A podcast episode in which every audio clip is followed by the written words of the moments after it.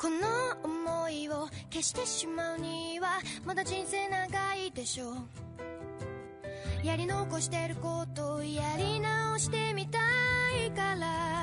Olá, lindos otakus! Sejam muito bem-vindos a mais um podcast da Otaminas. Eu sou a Vika e Hiromi Arakawa é uma das melhores contadoras de histórias que eu já vi na minha vida. Oi, gente, aqui é a Tati e eu queria agradecer ao Ed porque eu aprendi que leite faz você crescer, mas aí não funcionou com ele nem comigo, então isso é um problema. Eu ia falar, você não tomou então, né?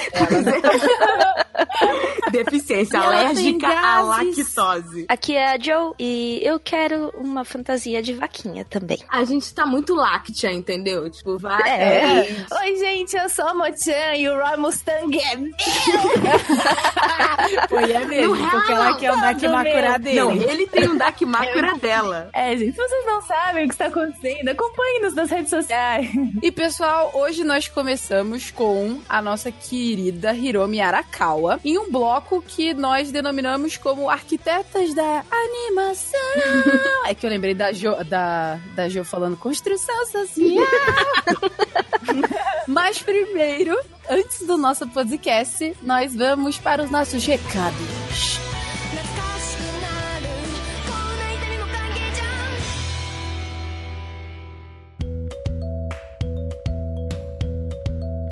Olá, meus queridos, sejam muito bem-vindos a mais uma semana de recados aqui no Otaminas. Lembrando que o Otaminas é um podcast realizado pelo portal Anime Crazes, de notícias e curiosidades sobre a cultura pop oriental. Lembrando também que se você quiser ajudar na produção do Otaminas, a gente tem o nosso querido Apoia-se, onde você pode ajudar o projeto a crescer mais e, quem sabe, um dia virar semanal, não é mesmo?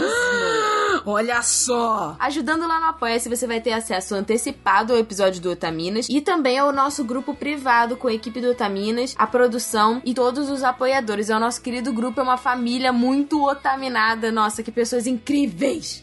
A gente tem, sempre tá lá, todas as meninas do Otaminas, junto com a galera que tá assinando, ajudando a gente, apoiando, sempre tro- trocando figurinha, falando sobre anime, brincando. Jogando, o pessoal jogou esse final de semana, inclusive. A gente apoia, o pessoal desabafa. Ah, é incrível. Nossa, eu recomendaria muito esse grupo. É uma É troca de amor. bacana. É muito belo. E nós queremos agradecer, né? Fazer nossos agradecimentos especiais aos apoiadores. Felipe Peixinho, Luke. Na verdade, a gente gosta de chamar ele de Luke Tetas por causa das streams, mas tudo bem. O Gabriel Flora, Amanda Natália, Roberto Leal, Tortelli, que é o cara que mais causa no grupo, tá? Então, se você quiser entrar e quer sofrer atentado cibernético, é com Tortelli. Esteja avisado.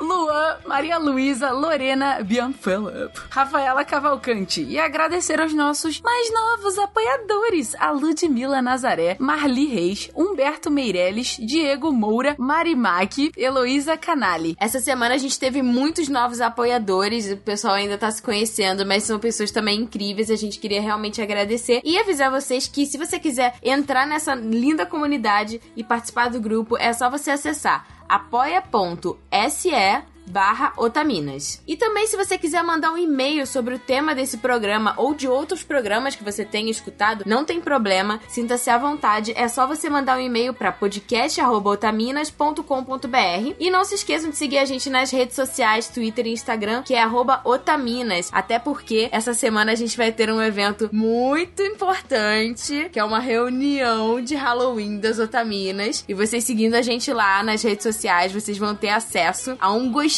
desse encontro. Então não se esquece. Merotian, conta pra gente pra que minutos ouvintes têm que ir pra pular os e-mails. 17 minutos e eu odeio leite. Bom, vamos agora à nossa parte de leitura dos e-mails. O primeiro que a gente vai ler é do Carlos Madal, que eu acho que é um sobrenome japonês. E ele começa assim: Olá, meninas do maravilhoso podcast Otaminas!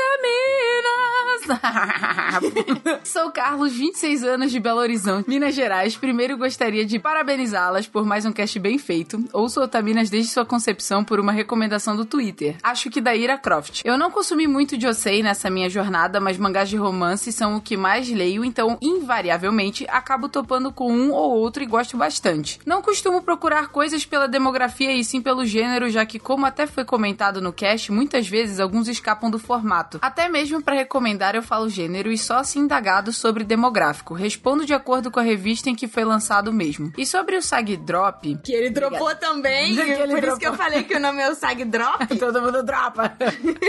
Dropei logo depois que tem o time skip e achei bem chata essa parte. Gostaria de recomendar o mangá da mesma autora, Yoningurashi, que é sobre um casal criando seus dois filhos em um dia em um dia a dia comum. Eu me identifiquei bastante com a obra, pois sou pai de uma garotinha de dois anos, então vivi várias coisas que eram retratadas ali. Oh. E é um recorte bem interessante do que é criar filhos. Recomendo principalmente para os pais mães que se interessem por esse tipo de obra. No mais, era só isso. Deixo, deixo aqui meu abraço para todas e aguardo o próximo cast. A gente tá recebendo uma leva incrível de pais, principalmente pais de garotas, né? Mandando e-mails aqui pro Otaminas. E é super importante a gente ter essa troca, né? Porque a gente fica muito feliz de que, de certa forma, o nosso conteúdo possa contribuir, né? Pra criação dos seus filhos, pra passar certos valores que são importantes, principalmente para as meninas, mas também para os meninos, né? Pra gente conseguir diminuir essa diferença gritante que ainda existe é, por conta do machismo. Então, muito obrigada por mandar o seu e-mail. Eu gostei bastante da sua recomendação, vou dar uma olhada. Eu já tinha procurado, né, no Google. Eu curti o traço, então eu espero, espero muito que seja mil vezes melhor do que o Sag Drop. O próximo e-mail é da Rafaela Lima. Ela diz: Olá meninas, como vocês estão? Eu me chamo Rafaela e estou bem. É muito fofa, né? estou há muito tempo para mandar um e-mail para vocês, mas relutava por não ter muito a dizer, ou melhor, por ter muito a dizer. Comecei a escutar podcast por meio de vocês e só tenho agradecer. Ai, que legal! Depois que escutei pela primeira vez, não parei mais. Escutei todos os podcasts e depois fui atrás de ouvir o Anime Crazy também e devorei tudo em duas semanas. Oh, meu Deus! Ela deve Caraca. ter enjoado de escutar a minha voz. Claro que não, você é linda. Por que você acha que eu deixo você falar tanto no recado?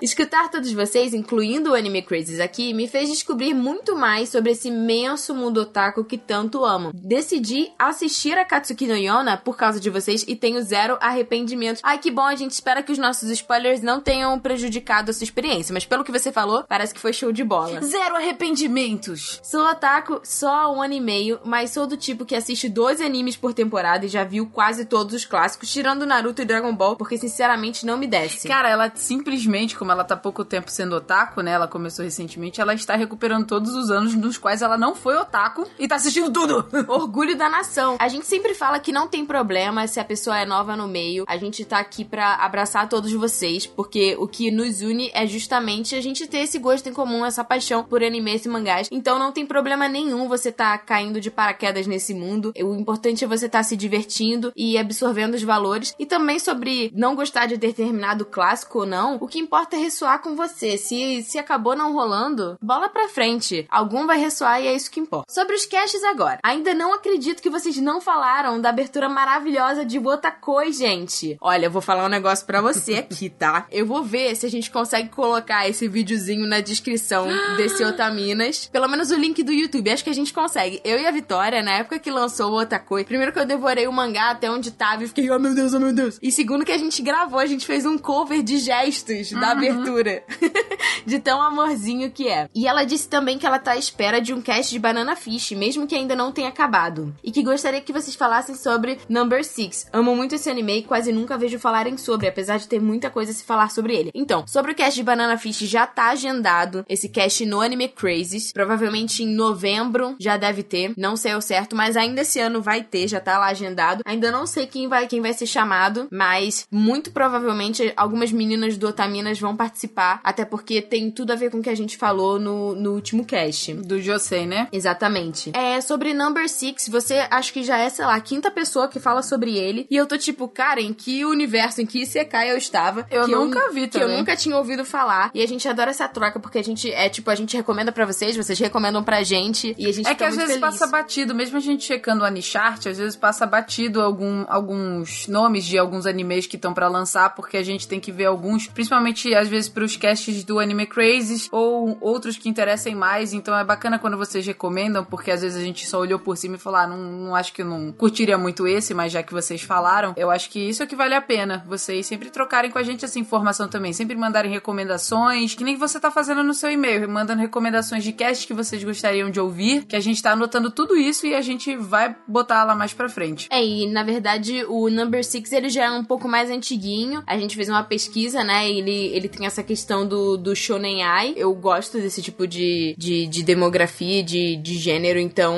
a gente vai dar uma olhada assim, ainda mais com todos vocês recomendando, não tem como. Provavelmente é bem bacana. E aí, assim que a gente tiver uma posição sobre ele, acho que quem sabe dele mais é a Rita, que ela tinha comentado lá no grupo. Aí a gente traz pra cá e fala o que a gente achou. Ela disse também: Esse e-mail é basicamente para dizer que eu amo o trabalho de, to de todas vocês e que suas vozes fazem parte do meu dia a dia. Nossa, ela, ela tá escutando tudo, sei lá, ela vai comprar um bolinho aí, a nossa voz assim: Isso, compra, Rafa, compra um bolinho. ela disse que já consegue distinguir a voz de cada uma. Caramba! Isso é um achievement pra vida. Um beijo para todas vocês musas que me inspiraram a entender mais o contexto dos animes e a sair só do desenho e tentar fazer cosplays bem baratos como o que eu tenho no guarda-roupa. Não importa, você tá fazendo. Exatamente. O que importa é você estar apoiando o nosso mundo. E se divertindo no processo. Ela disse que tem uma pergunta. Eu e meu irmão mais novo nos identificamos com a Sakura e o Toya, de Sakura Card Captor. Ele com a Sakura e eu com o Toya. Nós assistimos o, o anime juntos e nos divertimos muito. Eu gostaria de fazer um cosplay junto com ele, mas os meus pais são contra. Eu entendo o lado deles por terem medo, nem tanto por mim, mas pelo meu irmão que tem 11 anos, eu tenho 18, de que ele decida mudar de sexualidade. Sei que não vai acontecer, que não é assim que funciona, mas eles não acreditam em mim. A minha solução foi mudar o sexo dos personagens. Vou ser o Toya na versão feminina e ele é a Sakura na versão masculina. E agora sim vem a pergunta: vocês acham que eu deveria bater na tecla ou deixar como está? Bom, obrigado por tudo e até o próximo cast. A gente sempre recebe os e-mails e manda lá no grupo. Eu já falei isso várias vezes aqui. A Mo leu seu e-mail e ela disse que acha que essa solução, né, do gender band, né, que é você trocar o sexo original dos personagens, é uma boa alternativa sim, é para que vocês não deixem de vivenciar isso, porque isso é um momento de vocês como irmãos, né, expressando um gosto em comum e algo que tá fazendo parte do, do laço de vocês. Uhum. Então, assim, é muito importante que vocês não, não deixem isso afetar, porque às vezes vocês acabam criando um conflito dentro de casa que, primeiro, pode impedir, né, que vocês passem por outros momentos juntos por causa desse desconforto e também que acabe desacreditando vocês de começar a fazer cosplay, porque é, eu que faço entendo como é difícil você ter a coragem, né, de você E ir o lá apoio, e se né? expor. E o apoio das outras pessoas ao seu redor. Eu acredito que assim, que é que eu concordo com vocês, eu acho que é uma boa solução, até pra você poder respeitar os seus pais, né, já que eles fizeram esse pedido a você. Eu acho bacana a gente sempre sentar, ter uma conversa, você explicar pra eles, seria bacana o porquê que você ia fazer isso, explicar, ó, a personagem, ela é criança, e aí a gente ia trocar o- os papéis e tudo mais, era só pra isso, mas já que vocês pediram, então a gente faz essa troca de sexualidade dos personagens e tudo bem. E é o que a Tati falou. Se vocês prosseguirem com isso, é pra vocês se divertirem e nunca enxergarem isso como algo que possa impossibilitá-los de fazer um cosplay na vida, porque aí conforme ele for crescendo, ele, faz, ele vai se descobrindo e a gente, consequentemente, vai saindo debaixo da asa dos pais e vai se achando. E, e, e não importa, entendeu? Mas eu, por exemplo, várias vezes eu falei pra Tati que eu gostaria de fazer cosplay, mas eu queria fazer cosplay de personagens masculinos, porque eu gosto muito deles, né? E isso não muda a minha sexualidade. Só que eu já sou uma pessoa madura, então o seu irmãozinho, talvez a visão dos seus pais com ele seja realmente assim: ah, mantém ele da maneira como ele é, entendeu? Que é aquela coisa meio é, tradicional, né, amiga? Tradicionalista que vem dos pais, da geração deles, eles não conseguem ter uma mente tão aberta quanto a nossa geração quanto a isso. Então acho que essa é uma boa decisão. Caso alguém esteja escutando isso e pensando assim, nossa, mas vocês têm um discurso assim e vocês estão abaixando a cabeça porque eles têm preconceito, é importante sempre haja diálogo dentro do ambiente familiar. Porque, assim, querendo ou não, a família é uma coisa que a gente acaba carregando com a gente. E tentar São as tornar. pessoas que vão estar lá com você. E tentar tornar essa experiência uma experiência experiência de união e não de desunião, sabe? Se em algum momento o seu irmão acabar achando que isso ressoa com ele em relação à troca de sexualidade, isso é um direito dele. E aí vai caber a, uma conversa entre ele, você e seus pais. Mas assim, como você disse que por enquanto não é o caso, é uma, é uma brincadeira, uma diversão que vocês estão, você pode conversar com a sua mãe é, e com seu pai para deixar eles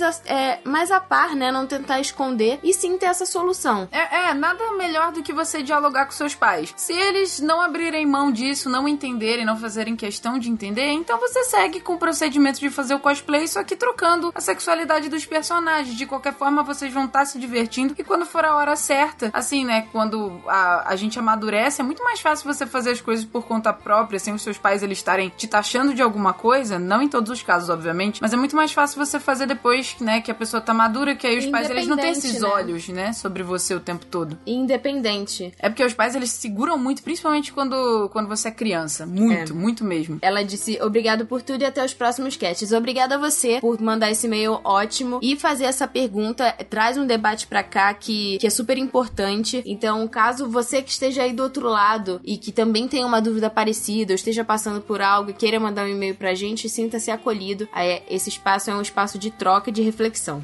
Bom, o próximo e-mail é do Rafael Lira. Olá, meninas. Conheci o podcast por conta de um amigo e logo me interessei pela ideia da representatividade feminina, que é tão falha no meio otaku. Adorei o tema e o podcast como um todo e gostaria de acrescentar uma informação. No final do cast, vocês falaram que a probabilidade é de que as mulheres sejam cada vez mais retratadas com mais força e imponência nas obras, e isso é algo que tem sido estudado na psicologia. Eu sou estudante e, dando uma abreviada, essa mudança vem do fato do arquétipo da donzela em perigo estar sendo moldado para o arquétipo da mulher guerreira. É difícil de explicar em minúcias, mas basicamente a mudança da sociedade vem moldando a imagem inconsciente dessas personagens na mente dos autores e dos leitores. Primeiro, muito obrigada por mandar um e-mail pra gente. É muito interessante a gente receber é, a visão de uma pessoa que é de outra área, né, da área da psicologia. É uma área que eu me interesso bastante. É, caso alguém que esteja escutando, né, e queira saber mais um pouco sobre isso, eu gostaria de recomendar um livro. É o livro Mulheres que Andam com Lobos, ele fala justamente sobre essa evolução do arquétipo da mulher selvagem e da mulher guerreira. E é muito importante que a gente vá entendendo esses fenômenos que acontecem na sociedade, porque é uma construção natural e que bom que ela está sendo feita e está sendo reforçada cada vez mais para que a gente não seja tolhida dos nossos direitos, né, nem das nossas liberdades, das nossas liberdades como mulheres. E eu espero que muito em breve a gente cada vez mais se aproxime desse arquétipo da mulher guerreira Acredito que todas nós do Otaminas estamos fazendo a nossa parte e a gente convida todas vocês e todos vocês a fazerem parte dessa história que está sendo construída. Então, muito obrigada a todos vocês. Obrigada, Rafael. Obrigada a todos que mandaram o e-mail essa semana. Um beijão para vocês e bora pro podcast.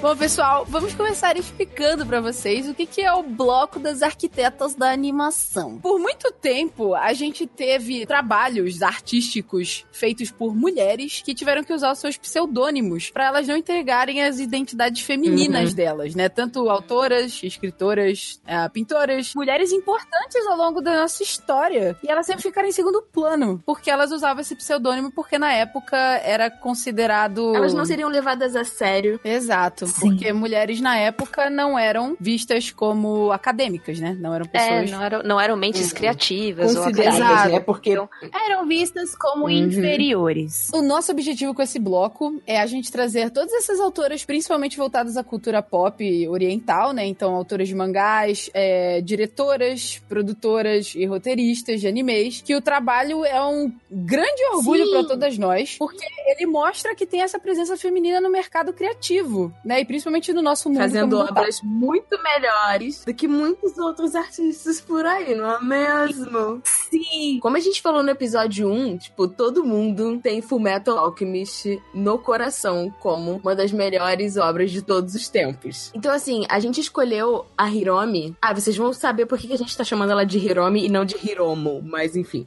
A gente escolheu falar da Hiromi como a nossa primeira arquiteta da animação, porque Fullmetal, querendo ou não, ele é um anime que. Um anime e um mangá que, tipo, foi a porta de entrada para drogas pesadas, né? Então muita gente entrou pro mundo dos animes assistindo É. Fullmetal pela primeira vez. Boa parte do público é construído no decorrer da vida, né? A gente começa quando a gente é novinho. E a gente não tem muito senso crítico, né? Então a gente vai desenvolvendo isso com o tempo. Agora, uma pessoa adulta que já começa assistindo Full Metal, é muito difícil realmente alcançar algo que chegue nesse nível, porque é uma obra muito completa, sem furos, que não teve, é, ela não teve nenhuma continuação por conta de lucro, apesar de, de ser uma obra muito lucrativa até hoje. Então, a gente, a gente tem, tipo, um exemplo na nas mãos de uma mulher. É tão importante por causa disso. É um exemplo Sem de falhas, né? obra é, modelo para todas as outras, sem falhas, nas mãos de uma mulher, sabe? Ela nem tem outras obras grandes, assim, porque a gente tem vários autores que eles fazem várias coisas diferentes, tipo Uhum.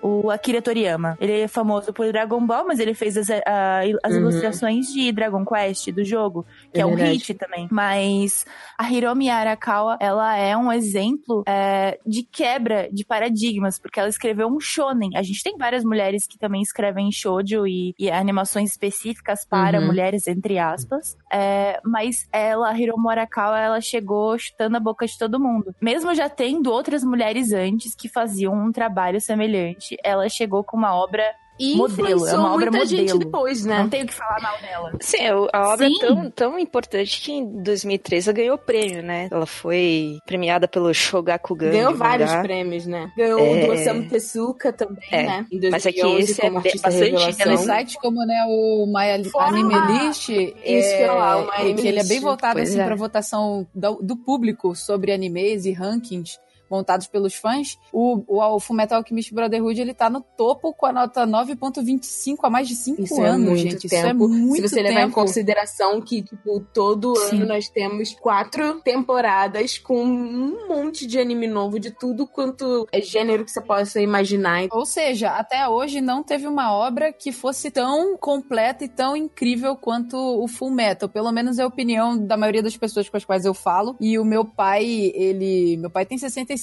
anos e ele adora anime. Só que, tipo, Full Metal. Ai, que legal. Ele, sempre, Ele adora. Eu assisto anime com ele. Ele sempre adora, adora Boku no Hero, Hunter é, Hunter. Shingeki no Kyojin, mas Hunter. Ah. Nossa, Hunter vs Hunter ele é apaixonadíssimo, que é outra obra que eu gosto muito também, porque é de um autor maravilhoso. Mas o Full Metal é o preferido dele até E hoje. foi o único Sabe anime que meu pai assistiu. Quem? A Hiromi. Ah, olha só! Tô vendo aí. Uh, essa Né? é boa. A gente já deu muito motivo, tá? Pra colocar ela no nosso primeiro episódio de Arquitetas da Animação. E a gente vai falar coisas sobre a vida dela, vai falar de curiosidade, vai analisar o trabalho dela. Então, simbora.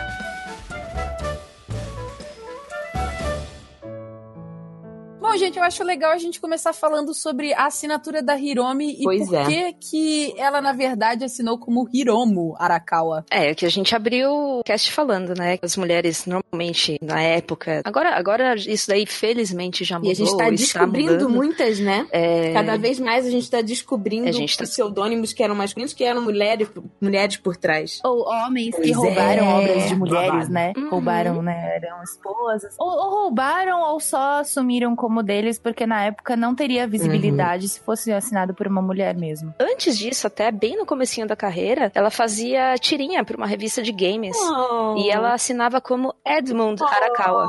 Ah, eu não sabia. Olha aí, olha é. aí. Só pra ser aceita, gente, que mercado é esse, né? É porque Hiromi é mais feminino, né? Hiromo, então, é uma versão masculina. Não, Hiromu é um nome masculino. Hiromi é um nome feminino. É tipo, é- é- geralmente tem nomes que são sem gênero no Japão, sim. Que são Uhum. usados pra dois, mas Hiromu é geralmente masculino e Hiromi é geralmente feminino sim. Tem muita significação, né? É justamente. A própria J.K. Rowling, né? Tipo, também tem essa questão da, da abreviação do nome. Muita gente abreviou o nome, deixou, tipo, as siglinhas, justamente pra não, não divulgar que, que ela era uma, uma mulher. Que ela, ela despontou mais ou menos também na mesma época Sim, da Hiromi, uhum. se eu não me engano. Então acho que é uma coisa meio do, do momento em que elas viviam. Hoje eu acho que elas teriam É menos porque eu acho problema que não é nenhuma questão mulheres. só de público, mas também, tipo, das próprias editoras já torcerem o nariz. Ou seja, já criou um estigma. Então, assim, a edi- Ah, é? os editores acreditavam que o público ia torcer o nariz, então eles também torciam o nariz, e aí já não tinha mais nem, não dariam nenhuma chance. Se você tem um mercado que já divide o público entre gêneros, tipo Uhum. é, shonen e shoujo, josei e seinen, você já, já tá, tipo, deixando claro que tem uma divisão de, de sexo. Sim. E só homem escreve coisa pra homem e mulher escreve coisa pra mul- mulher. Inclusive, muito homem usa nome feminino, pseudônimo feminino, pra escrever pra revista shoujo. anime do Nozaki-kun. É, exatamente. Ele tem um pseudônimo feminino. Otomen também, que saiu como mangá no Brasil, mas foi cancelado. Tinha um menino que escrevia pra uma revista shoujo e ele usava um pseudônimo feminino, porque não tinha condição de um homem ter um papel feminino. É, e é muito firme, vem, cara, de gerações atrás, como a gente costuma falar em todo podcast, né? E voltando um pouquinho pra Hiromi, uma das outras, uma outra obra dela que ela fez, que também se tornou um grande sucesso lá no Japão, foi a Silver Spoon. Eu cheguei a ver alguns episódios do anime, é um, é um desenho, assim, bem engraçado, como sempre, ela é uma ótima contadora de histórias, pelo menos na minha opinião. Não é um tipo de anime que eu acompanharia até o final, por isso que eu vi só alguns episódios, eu deixei depois, eu larguei de mão, mas ele é muito bom, entendeu? Independentemente Eu da minha opinião assistir, pessoal, porque ele na é época bom. ti-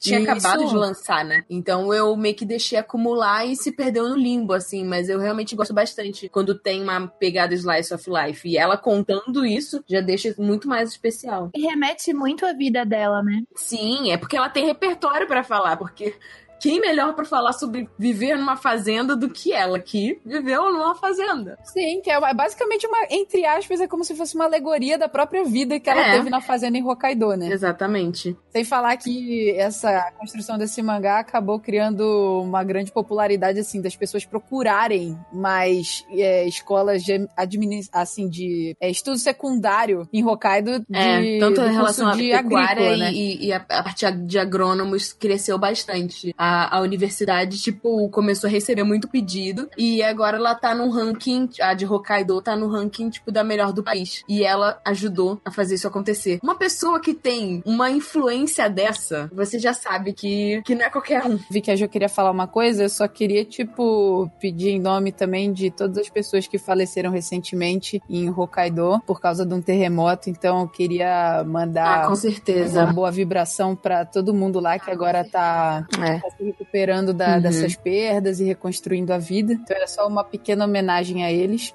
Não, o que eu ia comentar é que ela. é, é, Hokkaido, é, Hokkaido é, é popular leite. laticínios. E a gente É começou falando do- que ia ter leite. Então, é, ela cresceu no meio das vaquinhas e tal, inclusive. É, ela, ela cresceu numa fazenda de gado leiteiro, né? Exatamente. Inclusive, ela diz que, que ela gosta de vaca. Ela tanto gosta de vacas que ela normalmente aparece como uma vaquinha, né? Uma, uma pessoa usando uma fantasia de vaquinha. Já é comum você ver nos mangás os autores é, desenhando versões deles mesmos que não são humanas, né? Então a gente já, já tá acostumado a ver isso. Mas, mas no caso dela é muito mais especial, porque a gente não sabe como ela é direito. Ela é ninja. Ela é super reservada, inclusive foi difícil levantar a pesquisa para esse podcast. Super! Eu concordo plenamente com ela. Eu adoro isso nesta mulher, porque ela é incrível, tá? Eu sou sempre a favor de não utilização de redes sociais. Eu não sei, gente, eu vim dos anos 90, então eu sou meio. eu sou meio radical nisso. Eu vou nem comentar. É, então, a Jo é mais velha ainda. Mas é porque a gente tem um público que escuta a gente que eles são bem mais jovens, né? Mas a gente que não cresceu, não acostumada a usar esse tipo de rede social, o tempo todo tá na internet e tudo mais. Algumas pessoas, tipo, eu, viajou, a gente não usa com muita frequência. Ela é bem reservada, então eu acho isso né? bacana da Hiromi, dela não se expor o tempo todo. Super. Pra- justamente o que eu acho legal é porque, assim, é, ela tá. Entre aspas, não que ela esteja querendo fazer isso, tá? Propositalmente. Às vezes não é nem isso, mas ao meu ver, ela tá querendo que as pessoas foquem no que ela fez, nas obras dela, Sim. ao invés da imagem dela, como muitas outras Perfeito. pessoas fazem. Na verdade, ela declarou, ela declarou isso, inclusive. Ah, ela ela então tá. realmente falou isso, que ela, ela prefere é, ser vista pelas obras e pelo trabalho dela do que pela imagem dela. É, porque, assim, é, é muito comum que uma mulher seja vista, independentemente do trabalho que ela faz, que ela seja reconhecida pela aparência. Tipo, ela é bonita é porque ela é Uhum. bonita. Ela é feia, ela é feia. Ela não devia estar fazendo isso, porque ela é feia. Pois Mas é. enfim, e eu acho interessante isso. E eu acho muito legal essa questão de como ela é, incorpora, independentemente da obra que ela escreve, como ela Uhum. incorpora é, as experiências dela. Porque tanto Full Metal Alchemist quanto Silver Spoon são obras É. completamente diferentes, quase opostas. Total. Né? É, em questão de roteiro, de construção de personagem, de desenvolvimento, de absolutamente tudo. E nas duas, dá pra ver a essência dela como autora. As coisas que ela gosta, as referências dela, como o Ed tem que tomar leite o tempo todo, ele não gosta de leite. e como, sabe? Nesses Não, detalhes, e né? eles foram criados num ambiente rural também, Sim, né? é verdade. Ela foi responsável pela arte do Aslan Senki, eu assisti esse anime, né, que é, é de autoria de outra pessoa, só que ela foi responsável pela arte, e é um anime bem interessante sobre guerra, sobre Que é conquista outra- de tronos, então outra se vocês pegada tiverem também. interesse, vale... É, Uhum. é outra pegada, mas com a arte dela você sente aquela nostalgia de É quando a primeira vez que tem você essa- viu Full Metal, sabe? essa proeza de conseguir retratar cenas de ação com um dinamismo, assim, que, que é icônico dela. Inclusive, no mangá, ela consegue fazer isso no mangá, que é estático. No mangá, você consegue ver uma movimentação incrível dos personagens. Ela não esquece um detalhe. Tipo, tem, tem uma, um momento em que o Ed machu- se machuca e fica com uma cicatriz no rosto. E essa cicatriz, ela aparece em todos os outros volumes, essa, até ela, ela sumir, entendeu? Esse corte. É incrível. Ok, ela tem os assistentes dela, mas assim, a gente não, não pensa muito nisso em relação ao- a, uma obra que entre- é, é estática, né? De você, tipo, ter que honrar esses pequenos detalhes. Muita gente não honra. É, e não é só isso também, porque pelo crescimento do Ed no mangá, você consegue, tipo, pega o primeiro volume e pega é, um pouco mais pra frente, sei lá, no vigésimo. Você pega, no que tá saindo aqui no Brasil, você pega e você vê como ele tá crescendo. E, tipo, como ele tá mudando fisicamente, como os personagens mudam, como eles crescem fisicamente. Eu percebo isso atualmente também em Boku no Hero, por exemplo, o, o, Midoriya, né, o personagem principal, você vai, vai notando no mangá também com, conforme ele vai treinando que, tipo assim, o pescoço dele, ele tá crescendo, né, o pescoço dele tá ficando mais grosso, ele tá ganhando mais músculo, não é uma coisa tão... Que nem acontece, por exemplo, em Naruto, que tem que ter, tipo, tem a temporada normal e aí tem temporada Shippuden que eles, tipo, uh, cresci. É, e ainda assim, eles passam a temporada inteira com o mesmo corpo, é o mesmo desenho. Eles não, não têm essa mudança. É, esse é um tema, um tema recorrente, inclusive, nas obras da Hiromi, né? O, a história do amadurecimento do personagem, dele virar adulto tal. Assim como outros, tipo, é, arcos de redenção. é, ela aborda muito também a culpa de, de, de alguns personagens. Preconceito, ela, ela toca muito nessa ferida também. E a superação desse preconceito. Você pega, por exemplo, o Scar, ele tem o arco de redenção dele, e aí também tem a parte do preconceito que é trabalhado. Fora a parte cultural, né? Porque, tipo, a obra dela, no próprio Full Metal você vê gente de, de várias nacionalidades, entre aspas, vários tipos de cultura, né? Então tem, tipo, o Lin, tem o Scar, tem a galera que, que fica lá no, no meio da neve. Então, assim, e ela consegue fazer personagens com características diferentes sem cair num, num estereótipo que muitos japoneses acabam caindo, principalmente retratando culturas que eles não têm. que eles não têm convívio, né? É, principalmente personagens negros, eles são extremamente, extremamente estereotipados na, na- em obras japonesas. Ali o, a- o Scar, né, o país de onde ele veio, era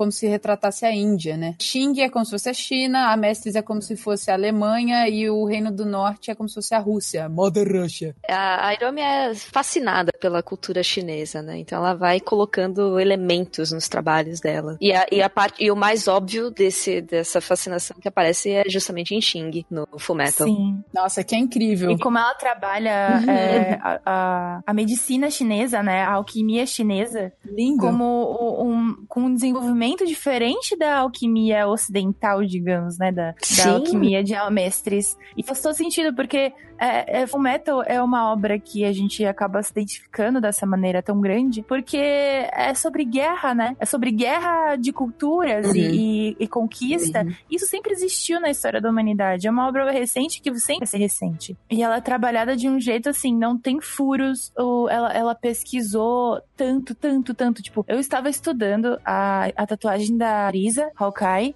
Porque eu queria fazer a botar pilha tatuagem na nas costas. Faz, eu não faz, sei ainda se eu vou faz. fazer, mas o estudo foi muito legal. Porque é muito legal como cada detalhe. Os símbolos de cada, também, né? Tudo, todos os, os círculos alquímicos, eles. É, Uhum. Toda a simbologia, ela pesquisou a fundo, baseado na alquimia real e, tipo, como foi desenvolvida, desenvolvida a alquimia. E é impressionante como tudo tem um motivo de existir. Ela não, só, não fez só uns rabiscos e, e- e falou que não é, é, é desse universo, não. ela se é tudo inspirou. muito bem É embasado. muito lindo. É tudo Sim. muito bem procurado, bem pesquisado. Moço, só vou te dar uma dica assim: você vai ter que pegar um bom continuista pra fazer essa tatu aí, pra não.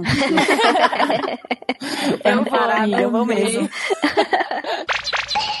Gente, eu acho bacana a gente começar falando um pouquinho, assim, da, de uma parte que é mais curiosidade sobre a vida da Hiromi, né? Onde ela cresceu, a gente falou aqui já alguns momentos, mas se tiver mais alguma um adendo. É que a gente pergunta, tipo, se ela veio de uma família de fazendeiros, né? É, isso já tava na cultura da família dela, por que, que ela resolveu virar mangaká, né? Como é que isso surgiu? É, pelo que a gente tem de informações que ela liberou em pequenas entrevistas maravilhosas na vida dela, é que ela começou fazendo aula de pintura a óleo, né? Então ela já gostava de Sim. desenhar, provavelmente, pintar, apesar de, eu acri- acredito eu, não ter nenhuma foto das pinturas que ela fazia quando ela começou, né? É, em tudo que eu procurei eu também não achei. Mas eu lembro de em uma entrevista ela falar que, tipo, que ela desenhava desde pequena mesmo. Que ela era. Qualquer coisa que ela tivesse na mão, ela começava a rabiscar. E é muito bacana os personagens que a Hiromi ela desenha, porque, claro, nos anos 80, puxando rapidinho um gancho só pra vocês entenderem. Nos anos 80 era muito comum os personagens eles serem bombados, Arnold Schwarzenegger, entendeu? Assim, gigantescos no Japão, nos mangás, então eles eram retratados como figuras masculinas poderosas. Nos anos 90 isso foi caindo um pouco, né? Quanto mais foi chegando nos anos 2000, os personagens começaram a ser retratados é, mais delgados, mais finos, e isso se tornou tipo um traço mais popular, o, o rosto mais pontudo, os olhos pontudos. E o legal da Hiromi é que ela tem um estilo completamente próprio que não seguiu nenhuma dos outros padrões que eram muito populares Sim. na época. Então os personagens, os personagens que ela faz, eles são eles são meio cheinhos, eles são meio gordinhos, que é justamente pra mostrar essa questão de fartura, né? Porque ela conviveu de lugar onde verdade, né? Provavelmente, além de leite, ela comia também muitas outras coisas. É, Ela menciona isso. Se, você- se vocês estiverem acompanhando o mangá de Fullmetal pelo Brasil, é, eu não lembro em qual volume é, então leiam tudo. Mas é, tem um volume específico que ela fala, que perguntam pra ela, por que, que os seus personagens são gordos? Porque no Japão, eles não são gordos, eles só são saudáveis. É, é tipo, é uma pessoa saudável, uma pessoa forte e normal. E lá no Japão, é, a magreza, ela é vista como um padrão. Eles têm uma, uma questão estrutural da raça, digamos, né?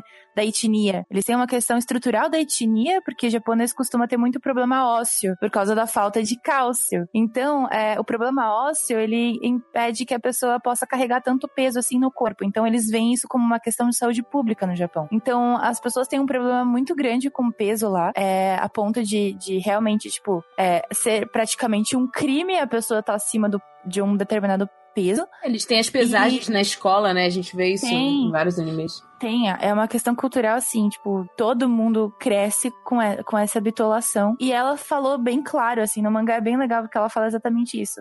Eu desenho meus personagens saudáveis. É, eu cresci numa fazenda de, é, de gado leiteiro e lá a gente precisava comer e ser saudável. É isso que importa, né? Não, não, essa aparência, ela é doente. Então, eu acho, eu acho um excelente exemplo. Acho isso. maravilhoso. É uma quebra total de paradigmas, assim, padrões que foram estabelecidos no mercado da arte dos mangás, né? Ela Sim. simplesmente falou: eu vou desenhar meus personagens assim e é assim que eles vão ficar. ela deve E tá certa Com certeza ela fez assim. Queimando várias chamas. né? Eu acho legal também a gente é, indicar algumas influências que a Arakawa ela teve ao longo da vida, né? Como um, um dos que ela afirma que foi tipo a base do estilo dela como artista foi um autor que se chama Suiho Tagawa, que ele é autor do Norakuro. Eu não cheguei a assistir, vocês conhecem, meninas? Eu não conheço. Eu acho que é bem antigo esse mangá. E É bem antigo.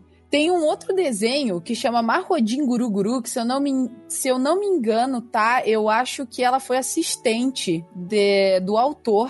É. Os olhos que ele fazia, ela adotou pro desenho dela. Então isso é bem interessante. E assim falar que ela. Ela falou numa entrevista, acho que de 2004, não sei, que ela foi aprendiz do é, é Hiroyuki Eto, né, o autor do Mahojin Guruguru. Sim. E aí é uma das influências dela. Ela também é, sofreu bastante, ela gosta muito da, da Rumiko Takahashi, que eu também adoro. Linda. Sim. Sim. E a Rumiko Takahashi, ela também, né? Ela, ela Ah, é ela é uma mara. autora que é, ganhou muito espaço no shonen, né? É, ela estará aqui no ela futuro. estará aqui. Aguardo. Ela estará Ela Não vai vamos dar um spoilers. bloco só para ela. Quer dizer, ela não estará aqui, mas falaremos sobre aqui. ela. Ah, tudo bem, a gente pode pagar pra ela vir aqui. Ótima mangaka de shonen também. Sem falar que ela é super fã. Eu li também em algum lugar falando que ela é do, do autor que chama Yude Tamago, né? Que é um pseudônimo do Kim Nikuman. E quem lembra desse anime, na verdade, aqui no Brasil veio com o Músculo Total. Eu assisti esse anime loucamente. é verdade. E ela é Eu super assisti por causa Vitória. e ela é super É fã do trabalho do Mike Mignola, que, pra quem não conhece, ele é um autor de comics americanos e ele foi o criador do Hellboy. Ela também é super fã de Star Wars e da série do Indiana Jones. Olha só. Olha! Coisa boa essa moça. Casa comigo, Não, não só isso, como ela adora ver filme B. E foi uma inspiração pra, pra Fullmetal, inclusive, ela disse. Oh. Os, os Eu filmes B. adoro que ela transformou filmes B no melhor anime de toda a Pois história. é. da humanidade. Olha o que uma mulher pode fazer. Ela, ela faz isso no, no- Ela dizem que ela. A parte da alquimia, o Touka-Kouka, né? A, a lei da troca equivalente, ela leva pra vida dela isso. Sim. Ah, eu acho isso que ela fala nessa entrevista, eu achei muito bonito. Muito bonito, assim, porque realmente é, você consegue enxergar Uhum. o pensamento de uma pessoa que foi criada tendo contato com a natureza e, tipo, respeitando os ciclos e, e os animais. diz e... que, que, Ah, é, é muito lindo. quanto mais você ama os seus animais, mais eles devolvem a você. Quanto você mais você cuida deles, melhor será a carne deles e tal. Que vai completamente contra o sistema que a gente tem hoje em dia da indústria da carne, né? Acredito que por ela ter vivido muito tempo assim, é, isolada das grandes cidades, né? Isso, a, a maneira como você cresce e o lugar onde você também cresce, ele influencia muito nas suas escolhas e nos seus valores. Então Sem você dúvida. vê isso espelhado nas obras dela. Ela parece ser uma pessoa muito divertida, ela parece ser muito inteligente, é, e ela não precisa de reconhecimento físico pra mostrar que ela tem tudo isso. É, assim, físico de mostrar a própria aparência dela ou de ficar falando sobre ela. Ela só mostra que ó, ela fez obras lindas, maravilhosas, estamos aqui pra vocês, pro mundo. Então isso é um grande legado que ela trouxe, sabe? É bonito pra caramba. É, não só as obras, né, mas como essa, esse exemplo de, de como lidar com esse trabalho, com, de como lidar não só com o trabalho, né, com a arte. Não digo que é um trabalho, porque ela não é, não é, não é ela faz porque ela gosta, veio dela, é algo que surgiu dela, não é uma coisa que alguém te impõe. Exato. E eu acho, eu acho lindo isso, né, dela, essa maneira dela lidar com isso, porque um dos maiores problemas e, e características da indústria artística num geral é esse culto à personalidade, né? A pessoa não tem tanto. A pessoa, a imagem da pessoa, ela tem mais valor do que aquilo que ela produz. E eu acho isso muito errado, porque a gente às vezes cultua pessoas erradas, né? O que eu acho mais lindo é que ela simplesmente, se vocês pararem pra notar, tipo, a vida dela nada a ver com mangá, nada a ver com isso, nada a ver com cidade, nem, é, nem assim com a nossa sociedade que a gente tá acostumado a conviver, mas ela basicamente materializou uma obra inteira do coração dela e ela, e ela simplesmente fez toda a vida dela através dessa história e ganhou todo o lucro da vida dela através do que ela fez, que veio de dentro do, do da mente dela, do coração dela. Eu acho que isso é uma das maiores. Um ápice. Ela botou a essência Exato, dela, né? eu acho que é Pura tipo no trabalho. o ápice que uma pessoa pode atingir na vida. É você materializar algo que você simplesmente criou ali. Aquilo não existia antes e você é reconhecido pro resto da sua vida por causa daquilo. Isso é incrível. Eu lembro É também lindo. em uma dessa, desses compilados que a gente pesquisou, né, de entrevistas que ela fez, que eles perguntam pra ela sobre Tipo- essa renovação, né, do, do shonen pela presença feminina. Então, eles citam até a autora do Aono Exorcist, que é a Kazui Kato, que é uma mulher também, é, Uhum. e também a Yellow Tanabe, que é de um, uma obra chamada Keikaishi, que eu não conheço. E aí, assim, que elas são meio que da mesma época, né? E aí ela explica que, tipo assim, que essa galera da mesma época, há 20, 30 anos atrás, teve contato com as obras dos anos 80, que era tipo Hokuto no Ken, né? Que era, Oh, yes! que era real- My time! My time has come! que eram realmente os homens musculosos, tiro porrada e bomba.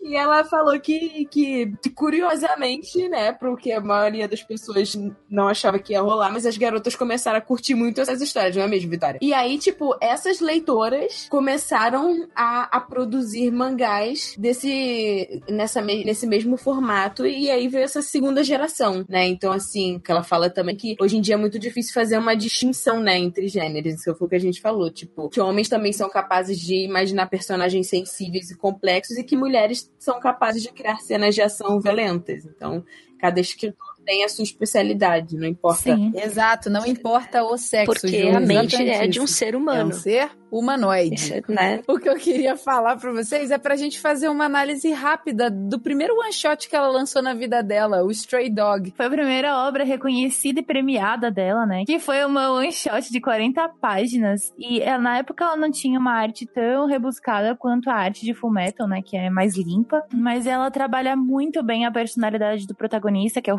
Fultak, que se torna amigo do Kika, que é uma mutação artificial de um cachorro com um humano. E esse E é Fultak é, criado- um criminoso, né? Ele Isso, isso. E ele é criado com o propósito de servir sem pedir nada em troca, né? É, é- é bem forte. E apesar de só ter 40 páginas, eh, ele foi considerado excepcional e foi inclusive premiado, né? O desenvolvimento da história, os personagens. Realmente é muito. Eu não cheguei a ler inteiro. Eu vi algum- algumas imagens, algumas coisas assim, não cheguei a ler. É uma obra que eu quero muito. que eu quero muito conhecer. É, esse, ele, em 99, né? Ela ganhou o prêmio Enix Isso. século XXI pelo Stray Dog. Eu achei essa parte muito legal, né? Porque o metal se passa na Revolução Industrial, né? Num cenário europeu. Então, é, para ela fazer né, os personagens e escolher os nomes, ela disse numa entrevista que ela tinha um dicionário, né? Com nomes europeus pra colocar nos personagens. E aí ela pegava, escolhia um nome e misturava o sobrenome com veículos militares, né? Então, tipo assim, o, o Roy Mustang, né? Tipo, Mustang era, era baseado num caça, num tipo de caça, que foi usado na Segunda Guerra Mundial. E aí tem a- o, o lance do, da Armstrong também, né? Que o Armstrong era um avião de bombardeio também usado na Segunda Guerra Mundial. E o que eu acho mais legal são os nomes dos alquimistas. Você vê o trabalho que essa pessoa teve pra poder transformar os Sim. personagens, os personagens em icônicos também, não apenas assim, ah, vou encher firula colocando esse cara aqui. uhum. Né? Não tem isso no Full Metal. É, até, até termos que ela usa, por exemplo, homúnculos, é tirado da alquimia também. Um alquimista muito famoso chamado Paracelsus. É, se não me engano, o nome do pai do Ed é baseado nesse cara, não é? É, o nome é enorme. Exatamente. É, Hohenheim, mas o nome dele é gigante. Olha o nome dele, hein? É, é tipo o nome do, do Dom Pedro. Filipos Aurelus Teofastos Bombastos Vorronheim. Eu gosto do Bombastos. Gente, eu quero ter dois filhos só pra dar nome de Edward e Alfonso, eu juro. Ah, Eu quero muito! Mano, imagina Mas eu- as crianças falando, por que você escolheu esse nome, mamãe? Você... Você tá aqui. Tudo começou. tudo começou numa fazenda. É, quando você tiver idade suficiente, a mãe vai te ensinar uma coisa. Aí eu boto eles pra assistir Full Metal. Eu acho legal isso das, dos nomes, porque dá pra ver como ela, ela levou a própria obra a sério a todo momento. Uma super Tem pesquisa, né? detalhes históricos em cada detalhe da história, da, da, da- da construção de personagens. Sim, é uma super de uma pesquisa. A única coisa que eu ia comentar também agora pra fechar esse bloquinho aqui em específico é que, como eu tava falando antes, a, todos os personagens do Full Metal, que é a obra principal dela, não é a única, gente, obviamente, ela tem outras obras, só que é a que realmente chamou mais atenção e tá em primeiro lugar em vários, em vários anime lists que existem por aí, né, na opinião da cabeça de várias pessoas. Mas todos os personagens que ela colocou na história do Full Metal, todos eles, é inacreditável, assim, eles têm uma função lá dentro e eles não são dispensáveis. Todos eles costuram a história de uma maneira magnífica, assim, eu não sei quanto tempo ela levou, Sim, ela sim. levou anos escrevendo Full Metal, mas ela deve ter, tipo, aquele quadro na casa dela com várias, várias imagens dos personagens, e várias É tipo de detetive, ela né? Aí ela vira pro pai dela e a mãe dela assim, então, aí ele vai lá e cria um homúnculo. Aí os pais dela se assustados. Sim. Tava assim, querida, não tá na hora de você dormir, não. Não. Não, porque o Armstrong, o Armstrong precisa sobreviver, mamãe. Sabe, esse tipo de coisa. Mas é, é real isso. Ela, ela co- conseguiu construir uma história que não tem furos, né? Todos os personagens, não, os personagens não são esquecidos. Não tem é, algo do passado que, ah, não, ele esqueceu. Não, não tem. É incrível, é incrível de lindo, é maravilhoso, perfeito. E, gente, a gente separou algumas respostas da autora, né, de umas entrevistas que ela fez, raras entrevistas, então elas valem ouro, só pra vocês saberem. Se vocês quiserem conferir, a gente vai deixar o link aqui abaixo do podcast, e aí vocês podem clicar se vocês estiverem curiosos e quererem ler mais um pouquinho sobre ela. A gente só destacou alguns pontos bacanas que a gente vai comentar por cima, só pra vocês saberem algumas curiosidades extras sobre ela. Eu acho que a frase que mais me marcou da entrevista dela foi quando perguntam pra ela o que é um bom mangaka. Que ela fala que um bom mangaka é alguém que pode encontrar o equilíbrio perfeito entre cumprir as expectativas dos leitores e trair essas expectativas. Não, tipo, essa frase, quando eu li, eu, eu ganhei cinco tapas na cara, assim. Tipo, bau! a verdade. É porque a gente, como fã, muitas vezes a gente se frustra com a obra, porque ela não tá de acordo com as nossas expectativas, mas a gente às vezes também existe essa frustração é, do autor não trair as expectativas. Eu tava pensando esses dias em Naruto, porque em muitos momentos eu, eu me senti é, mal porque as minhas expectativas não foram alcançadas, mas foi porque o autor não teve o tato de é, cuidar da obra dele, é, não só pensando no fã, mas pensando nos personagens mesmo, sabe? Tava pensando na relação da, da Sakura com o Sasuke. E alguém comentou no Twitter comigo da, em comparação com a Arisa com o Roy, que no, o Sasuke Sakura foi canon, mas a Arisa e o Roy não foi. E ele, o- uma pessoa comentou comigo que é, achou é, que, que sentiu essa falta. E eu falei, cara, eu não sinto falta disso. Porque o amor da Arisa e do Roy existia o tempo todo. Ele só não foi concretizado para os fãs porque tinha um propósito muito maior do que o amor ali. Não era só um amor entre eles, era um orgulho pelo país, era, era uma, uma responsabilidade que os dois tinham para concluir um objetivo. Então, para mim, isso su- supera qualquer coisa. Assim. Eu não tô nem aí se eles não se beijaram. Eu tô feliz Não, porque eu, eu enxergo no relacionamento deles muito ma- mais carinho do que numa relação de Sassi e Sakura. É, acaba sendo muito mais profundo do que se eles tivessem se beijado, porque aí seria uma coisa tão óbvia, tão clichê, e ela quebrar isso dessa expectativa, que nem ela falou na resposta dela na entrevista, é fantástico. É, é- é- nossa, é muito bom. Pra vocês ficarem é, atentos a isso, tá? Nós não estamos xingando outras obras, não estamos falando que outras obras e de outros autores, ah, autores é, homens não são bons, entendeu? É uma avaliação técni- técnica de uma execução de uma boa história, como você contar uma boa, você ter uma boa narrativa, como você introduzir personagens numa história, como você costura ela, sem você precisar apelar para as coisas básicas que a gente tá muito acostumado a ver, que vende pra caramba, mas não é o essencial pra uma história, que é o fanservice, entendeu? Não precisa ter ter beijos entre personagens que são, entre aspas, canon. Isso não tem necessidade de ter, porque ela pode contar isso de uma maneira indireta, como ela fez com o Roy e com a Arisa, sabe? E, são personagens que eles tinham demônios internos para baterem lá dentro, sabe? Eles tinham coisas muito internas que os dois não queriam expressar, e muitas vezes durante o anime você vê apenas por imagens. Não é nem fala, são imagens de que os dois eles não vão concretizar esse amor até o final por conta das próprias é, dores internas que eles carregam ali. Todas as obrigações. Posso comentar uma cena? Pode. Tem uma cena no mangá que, assim, foi um soco no meio da minha cara. A Arisa é, tava sendo secretária do Future, né? Do King Bradley. E aí eu, eles estão discutindo uma questão, eu não vou dar spoilers pra quem não viu, mas eles estão discutindo uma questão. E a Arisa contesta ele, tipo, é, inferiorizando os, as motivações dele. E, e tipo, falando pra ele, né, que onde ele tava, não tava por mérito. E aí ele diz pra ela assim: pelo menos eu, eu casei com a mulher que eu quis casar. A Hiromi conseguiu desenhar uma expressão impagável na cara da Arisa. Doeu em mim e dói em mim replicar isso para vocês, porque a cara que ela fez foi uma cara de dor tão grande que, olha, de lembrar eu quero chorar, assim. A cara dela de, tipo, Oh. eu não posso estar com a pessoa que eu amo. Tipo, foi horrível, mas foi um puta na cara. É- Aquela cena pra mim é genial, é genial. A composição dela é genial. E é exatamente isso que é o quebrar a expectativa dos leitores. Fora que, assim, as personagens femininas, pô, é difícil escolher. E, e todas elas são, são lindas à sua própria maneira, sabe? Uhum. E todas elas fazem Exatamente. questão de mostrar isso. Eu acho que o que a Hiromi fez na obra dela é justamente empoderar todas as mulheres da maneira correta. Mostrar que não tem discrepância entre a força de uma mulher e a força de um homem. No tanto Sim. que a Izumi é tão forte quanto o marido dela, quanto o Armstrong, sabe? Até as personagens, as mulheres que não são tão.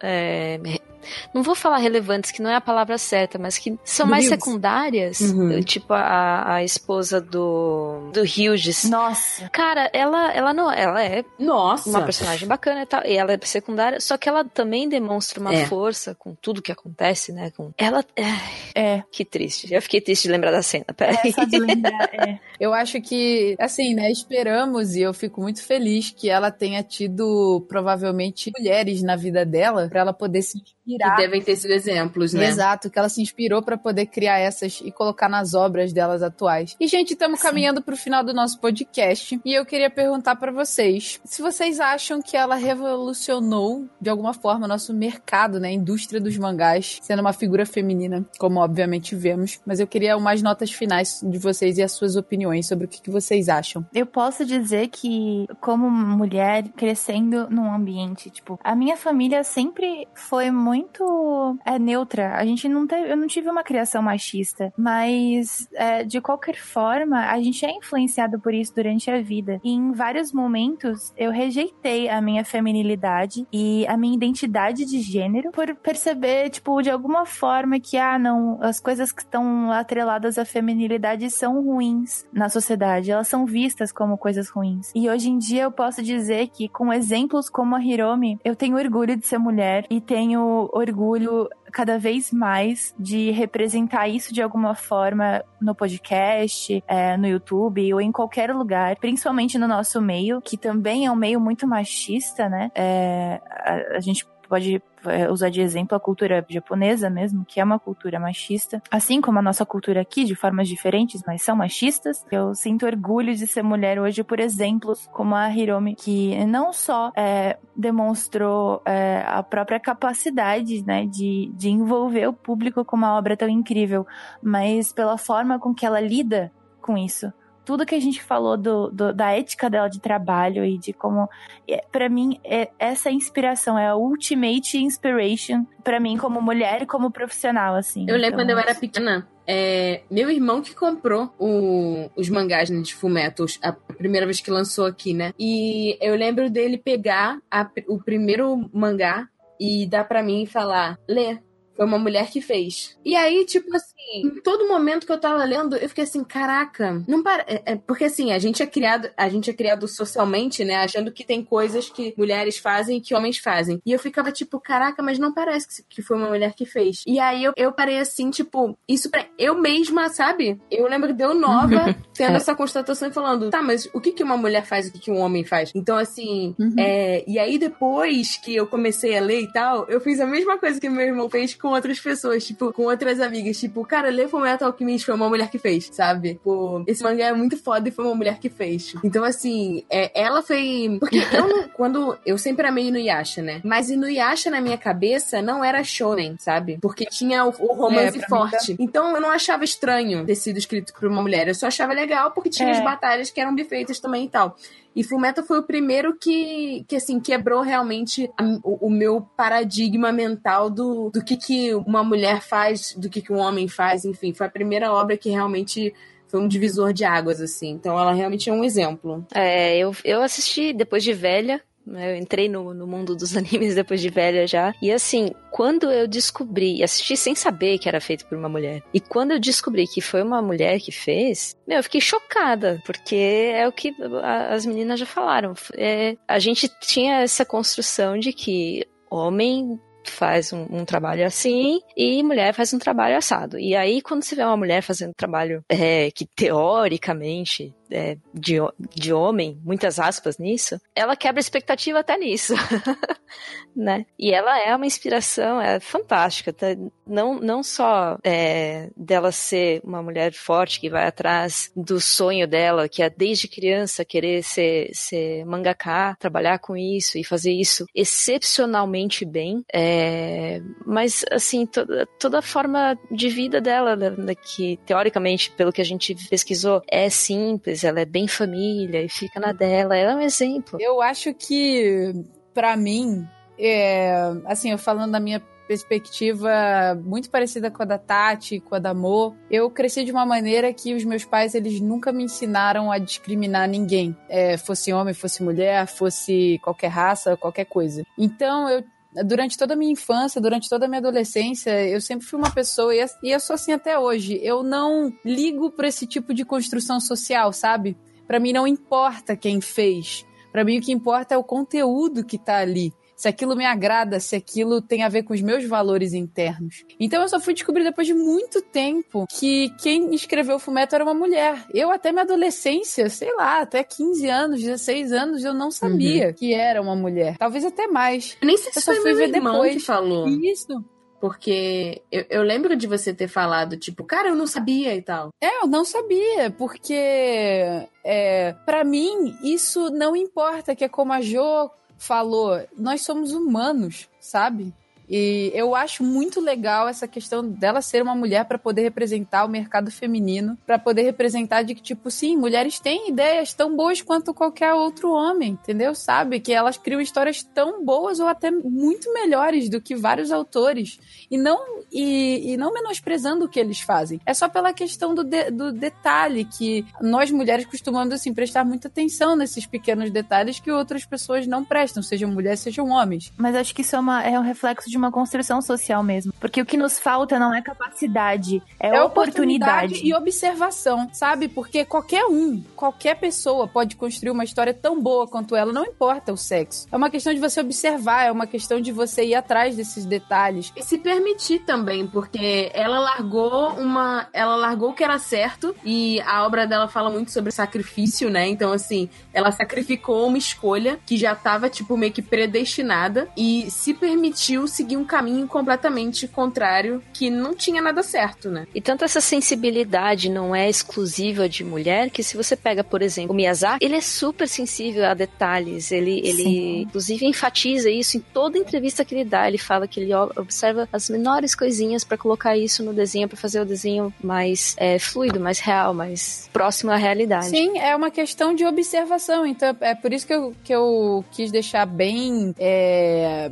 bem enfatizado que não importa se é um homem ou se é uma mulher, a questão é todo o estudo que você tem e o carinho que você tem pelo que você tá escrevendo. E não só porque, ah, eu quero atingir números. Ah, eu quero atingir, sei lá, 50 milhões de, de cópias de vendas só porque é um shonenzinho básico sabe? Você tem que ter um carinho por trás. E é isso que faz com que a sua história seja uma das melhores do uhum. mundo. E ela ser uma mulher, para mim, é incrível. Eu achei incrível depois. Só que, na real, eu, Vitória, ela ser uma mulher, eu acho maravilhoso, como eu disse. Só que não muda o fato dentro de mim de que qualquer um pode escrever uma história assim. E isso é lindo para mim, sabe? Isso, para mim, o meu valor é que todo mundo tem o mesmo Sim. potencial, todo mundo tem o mesmo valor. Sim.